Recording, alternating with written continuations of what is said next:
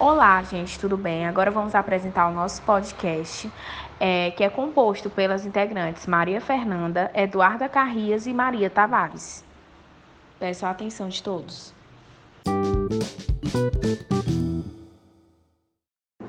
Olá, boa tarde. Eu vou falar um pouco sobre o que é o exame periodontal. O exame periodontal é feito para determinar se há algum problema gengival. É é uma forma de definir se há gengivite ou periodontite. Com uma sonda gengival, sonda periodontal, a profundidade de sondagem é medida com cuidado e precisão a partir da margem gengival. Após este breve exame, novas avaliações são realizadas somente se houver evidência de danos às estruturas que sustentam os dentes do nosso maxilar. Agora eu vou falar como deve ser a anamnese. A anamnese, ela deve ser clara e objetiva, resumida, porém completa. Deve ter o espaço reservado para os esclarecimentos. Ela deve ser revisada pelo profissional na presença do paciente. Deve ter a declaração de veracidade e sempre ser datada e assinada.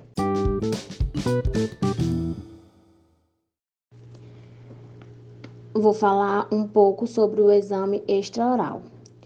Nesse exame, o cirurgião dentista avalia toda a área da cabeça e pescoço do paciente. Esse exame é um exame indispensável, pois ele pode identificar problemas capazes de interferir no tratamento, como, por exemplo, disfunções da ATM.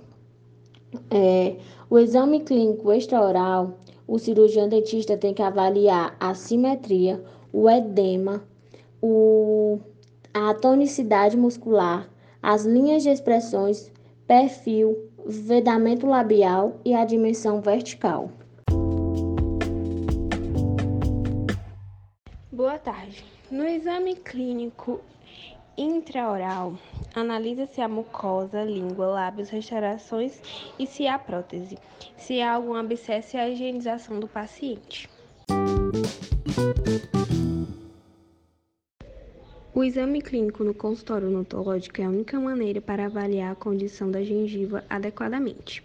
A autoavaliação das gengivas, por exemplo, em casa em frente ao espelho, não é suficiente para uma avaliação correta, pois é impossível determinar por si mesmo se as estruturas de suporte do dente já foram danificadas pela inflamação da gengiva. Bolsas gengivais também podem ser detectadas por conta própria.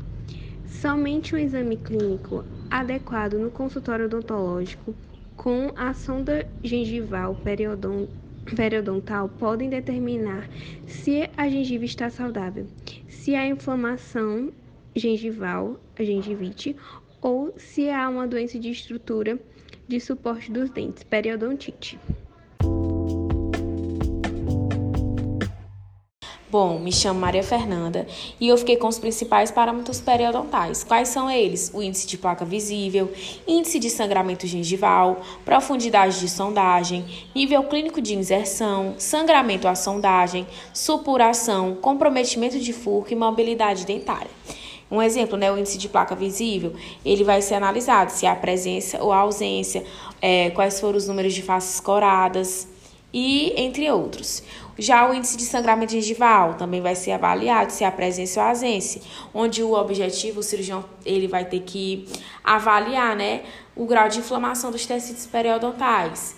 Na profundidade de sondagem, é, o cirurgião vai analisar a distância da margem gengival ao provável fundo de suco ou bolsa, avaliar né, se há presença ou ausência de suco ou bolsa.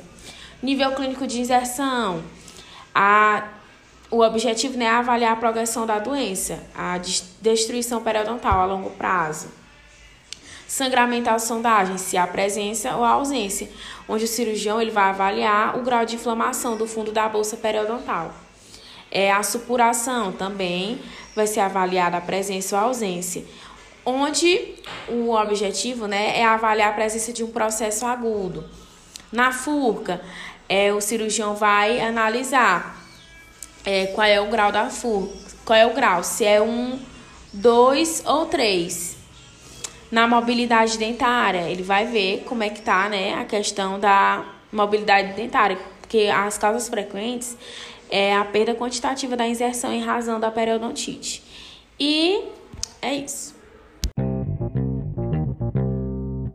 Exames complementares são testes baseados na saliva para o diagnóstico de periodontite, o teste de índice glicêmico e o exame de hemoglobina glicada e radiografias. Agora eu vou falar sobre a detecção de fatores coadjuvantes. Quais são eles? Restaurações de próteses mal adaptadas, onde o, o, cirurgião vai analisar se é preciso fazer a remoção ou o ajuste, sinais de trauma oclusal, dentes mal posicionados, né, que dificultam a higienização, contatos abertos, grau de perda óssea, onde o cirurgião vai dar indicações de exodontia e entre outros, né? Esses são a detecção de fatores coadjuvantes. Vou falar sobre o diagnóstico. No diagnóstico periodontal, é necessário avaliar os parâmetros clínicos de profundidade de sondagem, nível clínico de inserção e o sangramento a sondagem, sendo avaliados em seis sítios por dente: mesovestibular, vestibular, disto vestibular, mesiolingual, lingual e distolingual. A importância do diagnóstico clínico se faz por identificar os agravos que acometem a população, assim fazendo o tratamento o quanto antes. O diagnóstico na periodontia tem lá seus desafios, como por exemplo, diferenciar as várias formas de doença periodontal, identificar precocemente o início e a progressão, identificar pacientes suscetíveis e, o, e, o, e também o monitoramento da terapia. Esse foi o nosso trabalho. Muito obrigada pela atenção e espero que todos tenham gostado.